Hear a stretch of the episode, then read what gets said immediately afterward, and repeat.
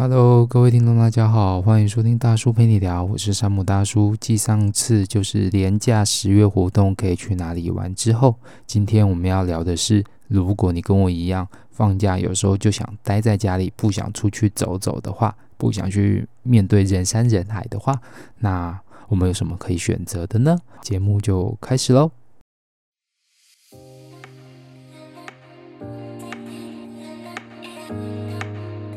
各位听众，大家好，欢迎收听大叔陪你聊，我是节目主持人山姆大叔。这一个节目主要在分享两岸的工作、教育、家庭、爱情、生活等等面向的相关议题，希望你会喜欢。那也希望你可以持续关注跟收听。我们节目马上开始。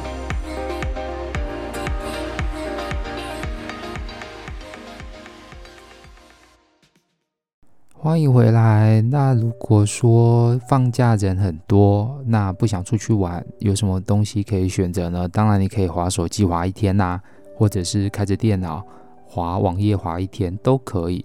不然的话，就是去运动喽。放假嘛，去运动。不过因为这是中秋节，所以可能你已经准备好要回家跟爸妈一起过，或者是跟家人一起过中秋节也 OK。中秋节就是自从在二十几年前金兰烤肉酱的广告出现之后呢，大家就是在中秋节狂烤肉。不过其实中秋节原本应该是没烤肉的，我记得没错，好像大家都有讲过这段历史。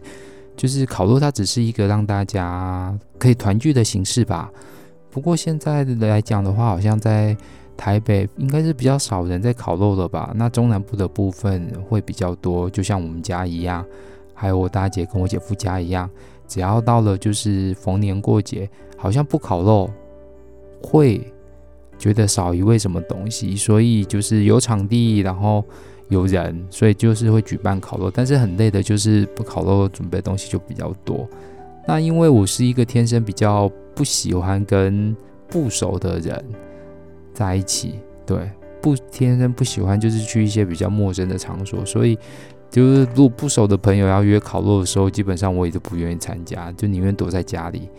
嗯，那今天的话，我可能就是分享，就是呃，应该是说要分享什么啊？哦，分享最近可能在电视上或是电影院里面，呃，应该说即将上映的电影，我觉得还不错的，那也会推荐，就是让你们去看一看。当然，就是纯属我个人偏好啦，不代表就是每个人都会喜欢的部分。昨天在九又八的时候，其实心情有一点不太好，所以就又看了一下，就是以前很喜欢看的一些电影。所以我今天也会介绍呃几部，就是我觉得还不错看的电影，就是呃不过大部分都是偏向就是嗯，有人觉得说这好像是比较偏女权主义，或者是说这个好像怎么大部分都是女生比较会看的电影，又如何？我觉得好看就好了，我觉得好看就好了。当然啦，就是如果你不觉得喜欢也没有关系。不过我觉得从电影当中我学到了还蛮多的，所以推荐给你。如果说你没看过，或者是你已经看过了，那我觉得这些电影就是会一直，呃，怎么讲嘞？就是会影响一直，就是到现在为止，我还是会一直在重复在看。当我心情不好的时候，或者是当我迷失我自己为什么要做老师这份工作的时候，我都会觉得说，嗯。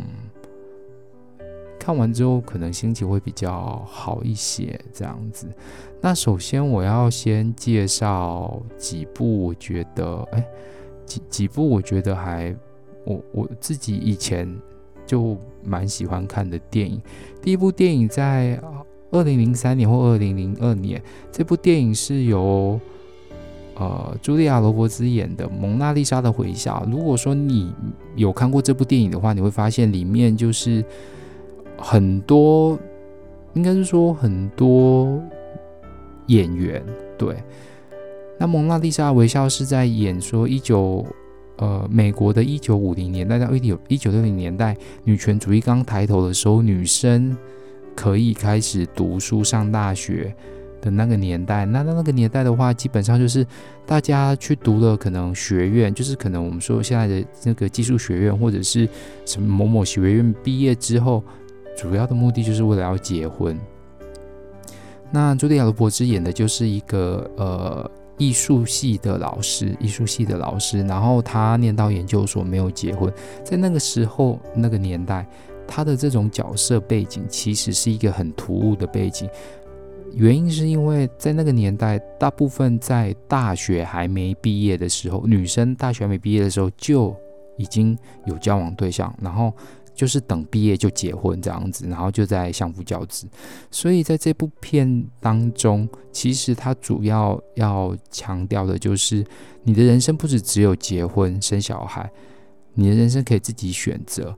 那在这个选择过程当中，不代表就是你选择了结婚生小孩，你就会呃，你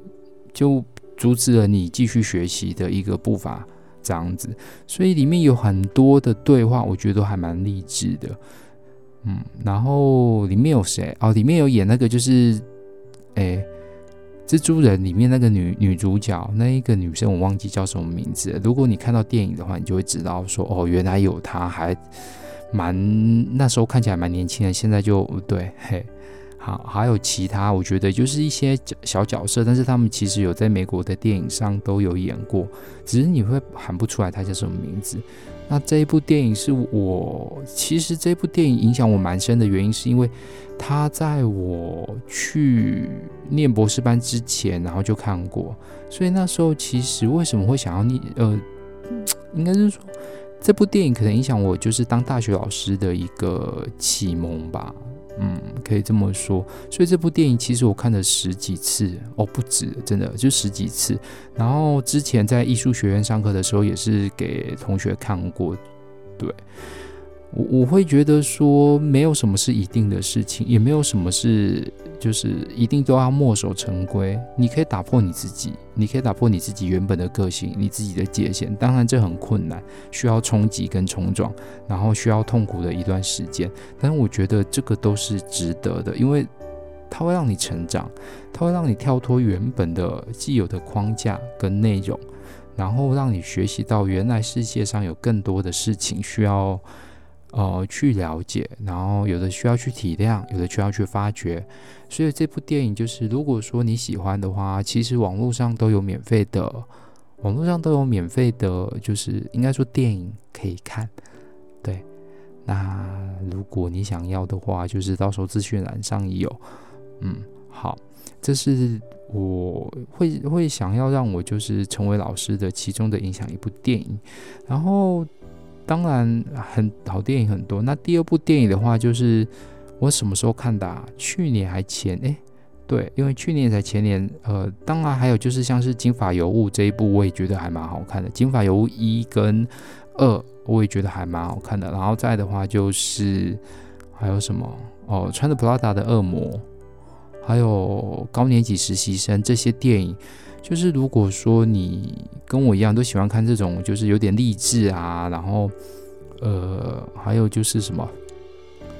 嗯，奋发向上，也是算奋发向上嘛。就是有一种就是他妈的，我就是不想被这样被踩到脚底，这样子不想被人看不呃，不想被人看扁的这种电影的话，我觉得这几部电影都值得你，就是可以放假的时候再。回顾一下，然后再来另外一部电影的话，就是前上个礼拜才刚过世的美国大法官，那也是应该是最老的吧，我不晓得是不是。那她是女性，呃，据统计，就是在美国的历史上，美国的大法官，然后性别是女性的其实非常的少。那她是其中一位，她是由一九九三年由克林顿总统。任命为联邦最高法院的大法官，然后也是自由派的法官。那现在如果自由派又少了一个，等于是说保守派要推，所以川普现在就是努力积极的要提出名单，然后在他还在任内的时候把这个名单送进去。那美国联邦法院的大法官就会变成六比三。什么是六比三？六位。共和党三位民主党的部分，那之后美国大部分的法案解释都会有这九位大法官，包括选子呃选举的一个解释，都会是由这九位大法官去投票表决。因此，美国是否会走向更保守的部分的话，呃，可能可能会，嗯，应该说可能会预期到是这样。那今今天要介绍这部电影呢，它叫做很法律女王，对，她好像是二零一八年还是二零一七年，那时候因为很多大片都上，所以她上映呃上院线没有很久。我我有记得这部电影，但是这部电影就是上院片没有很久，然后又是一应该比较偏向一些也也是励志电电影啦，我觉得是励志电影，它也是讲的是一九五零年代、一九六零年代的女权运动。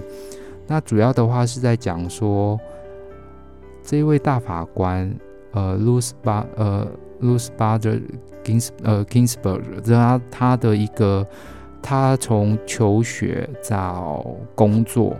的部分，然后以及他为生涯就是为平权工作奋斗的事迹，然后以及他是第一个就是应该说。针对美国法律当中性别歧视的法案进行了一个诉讼推翻的人，这样子，所以这部电影看起来还蛮励志，就是看的看你开看的过程中其实还蛮励志的，因为他就是在探讨是女权主义，然后工作权，还有同志性别议题等等之类的，稍微带到了一下，稍微带到了一下。那很可惜的是，他上周过世了。上周过世了，九十几岁的过世，这样子啊，觉得还蛮可惜的。因为如果他撑到了就是总统选举完的话，至至少至少就是在大法官的一个名额上面会比较有所保障。但是很可惜的是，他上周就过世了。呃，这部电影是在讲说他。是当年进入哈佛法学院的其中五名女性之中的一个，然后在那个时，在那个年代，就是大家还是一样，就觉得男主外女主内，然后女生就是呃一定要结婚，然后生小孩。当然，她有结婚生小孩，然后她也把她的家庭顾得很好。那在求学过程当中，因为她故事在演说，她丈夫因为也有癌症的关系，所以她连她丈夫的书一起读。她老公跟她一样都是哈佛法学院，只是她老公比她大一届，所以她就同时上两门呃两个年级的课，然后又是以第一名的部分。可是问题是她就是她老公毕业之后，就是到了其他州去工作的时候，她也是跟院长在讨论，就是在。争取这件事情，就是他希望在其他的省份，对其他的省份或者其他的学校完成哈佛学呃哈佛的一个训练这样子，然后最后当然这个院长可能就没有答应，他只要又到其他学校去，他好像记得我哎好像是哥伦比亚大学的法学院去，呃就是去单呃就是去完成他的学业，然后之后。找了十，嗯，当然也是以第一名毕业啦。然后找十几家的法律法律呃律师事务所，但是都没被应征上。原因就是因为他的性别的影响，所以会觉得说，最后他到了学校教书。那这部电影我昨天又再看过一次，我会觉得还蛮有感触的，是因为他的观念。有时候被既定框住，但是又被他的女儿，因为他的女儿更又更是解放的一个年代，他的女儿就是比较活在就是越战的那个越战那个时期的开始活动，然后有大有很多的抗议行为，也不是说抗议行为，有一种应该说就是为了自己的声音，然后出来站出来发声的运动，有很多民族运动，也说民主运动吗？Anyway，不管，反正有很多活动的那个年代，他们觉得说女生不再是只是结婚生小孩为主要的人生目的，它只是一个你人生中的选项，而不是一个目的。所以你的人生应该要完成什么，或是你的人生想要做什么，是可以自己决定的，而不再被传统的观念所束缚。不再被传统的观念所束缚，所以这两部电影就是推荐给你们。如果说就是放假的时候想要有想要看的话，就是相关的资讯栏的内容，呃，应该说相关的资讯我会放在节目栏当，也不是节目栏，就下面的描述栏当中。然后还有什么可以看？Netflix 的部分。可是如果说没有订阅 Netflix 的朋友，可能就会比较，嗯。很多影片，我觉得 Netflix 的上面的东西还蛮多可以看的，包括电影，包括说影集，尤其是他们自己独立自制的影集，因为应该还蛮多人可能会去看什么爱奇艺之类的，但爱奇艺上面的东西其实就还好。我自己本身是不爱看爱奇艺啦，然后我们家就是有人有订了一个 Netflix，然后就是家庭方案，所以大家都一起用这样子。对，大家都一起用。那 Netflix 的话，也上面有蛮多的电影可以看，或者影集可以看。对。啊，不过因为太久没更新了，所以我也不晓得现在有什么好看的。顶多就一直看到那个什么，有另外一部就是有点类似像，嗯，哎，有一部有一部也也是像穿着布拉达的恶魔，里面有一部很像的，然后它也是新的，哎，好像也是在讲就是一个美国女孩，然后到法国的时尚界的的部分。所以如果喜欢看的话，也可以去稍微搜寻一下这一部。那最近有什么电影可以看呢？台湾的电影的话，九月十八那时候，诶，是九月十八，好像是吧？九月十八有一部那个什么《消失的情人节》，其实这一部是一还蛮一部还蛮，我觉得还蛮好笑跟温馨的台湾电影这样子。不过那时候忘记介绍哦，记得支持台湾电影啊，到电影院去看这部电影，其实也还蛮不错的，嗯。他是讲说有一个女孩，她的时间哦永远都比人家快，但是有一个男孩，他的时间永远都比人家慢。然后突然有一天，就是这个男孩他多了一天的时间，因为他的时间每天都比人家慢的时候，在他生命当中的有一天的时候，刚好就是情人节那一天，他的世界突然停止，他的世界的时间突然停止下来了，而他可以继续的活动。然后跟去找去寻找这个女孩的一个，就带这个女孩去过了一天属于他们的情人节的一个故事吧，我觉得还蛮有趣的，然后也蛮温馨的这样子。如果说就是你不喜欢看那种美国战争片啊，或者是大片的，那这部电影的话可以推荐给你温馨小剧。接下来的话，再就是哦，等即将要上映的《刻在你心里的名字》。刻在你心里的名字，对，那这一部电影的话，基本上应该是年，诶，应该这个这个礼拜就会上映了，所以如果我喜欢看的也可以去看，以及就是这个礼拜六有金曲奖，没有做，金曲奖，我昨天又把一些金曲奖的影评看过一次，这样子，我觉得。呃，然后在听完他就是其他比较专业的，就是 YouTuber 在介绍金曲奖这次六入围的六位，就是对六位的男歌手、最佳男歌手跟最佳女歌手的时候，就会觉得说，嗯，呃，这个 YouTuber 他到时候介绍就是他觉得会中奖的人跟评审会颁给会颁发的人是不一样的人，那其实跟我。跟我的猜测其实有一点落差，因为金曲奖除了在唱功之外，其实也是在想说他在唱歌的过程当中是否有突破以往的形象，或者是突破以以往的，就是唱歌的一个领域，就打破原本自己的框架这样子。那他想的跟我想的其实不太，当然是着重点是。呃，着重点不一样，但想的也都不一样，没有错。所以他在那一篇影片当中，他觉得评审会颁给最佳男主角的，呃，不，最佳男歌手奖是周华健，嗯，无可厚非啦。然后他自己喜欢的，他自己喜欢的会是吴青峰，然后他颁给了周华健。那在女生的部分的话，他觉得会得奖的，他觉得会得奖的是娃娃魏如萱，但是他觉得评审会颁给。会颁给梁静茹，会颁给梁静茹，嗯，对，哎，好像是颁给梁静茹还是颁给杨乃文，忘记了，反正就是不会是娃娃魏如萱，就就觉得没关系，反正礼拜六就知道了，哎，是礼拜六吗？十月三号，礼拜六，对，礼拜六就知道了金曲奖。如果说你不想出门的话，就想要乖乖待在家里的话，那我觉得你也可以就是叫个 Uber Eats 哦，哎，是 Uber Eats 吗？对，Uber Eats 或者 f o o Panda，然后就在叫在家里，然后跟上华流一起看金曲奖，我觉得这也是一个不同不错的选项。对，没有错，就是反正中秋节是中国跟台湾的三大节庆之一，那有年假当然就是多陪家人哦。因为当你知道就是家人都不在身边的时候，那种思念才会才会涌上心头啦，只能这么说。嗯，对。那这一集的话，就反正就是随便聊一聊。那有想要聊什么的话，都欢迎留言。不过好像都没有在看留言，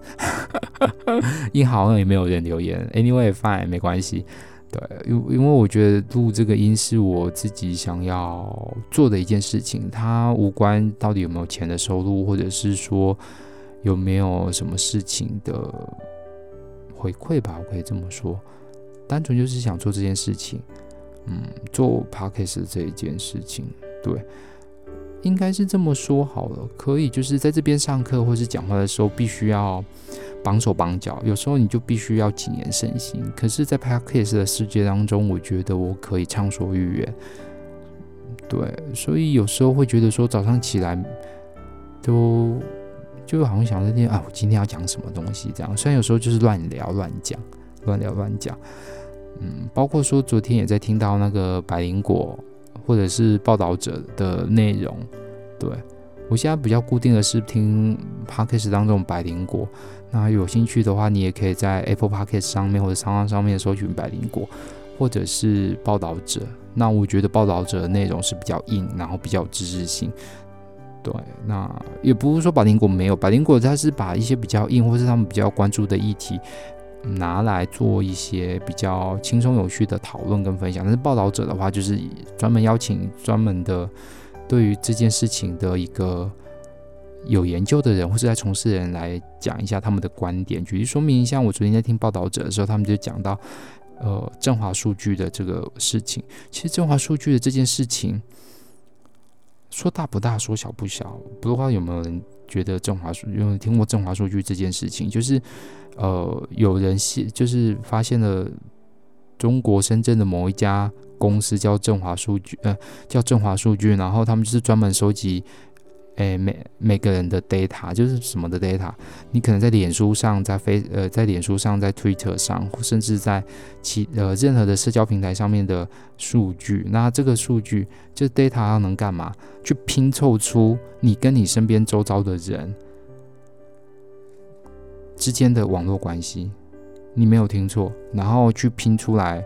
但不是说两百四十万笔都是重要人士，包括说可能英国首相。对目前的英国首相啊，或者是世界大亨等等之类的，他们的一个网络关系，请注意是网络关系哦，不是个人资料哦，不是他的，他除了这个东西之外，他还帮你拼出了网络关系，举例说明，可能他们之间是高中同学，然后他们有交情，他们的政治倾向什么什么之类，所以可以做一些有具有目的性跟目标性的一个活动吧，可以这么讲。目标性或政治性的一些活动，然后影响你的判断，这跟他们说好像在二零一八年的那个剑桥分析是一样的，就剑剑桥有一件呃剑剑桥分析也是类似同样的状况，但是说剑桥分析他做的是，他透过脸书收集你以及你的朋友们之间的数据，对。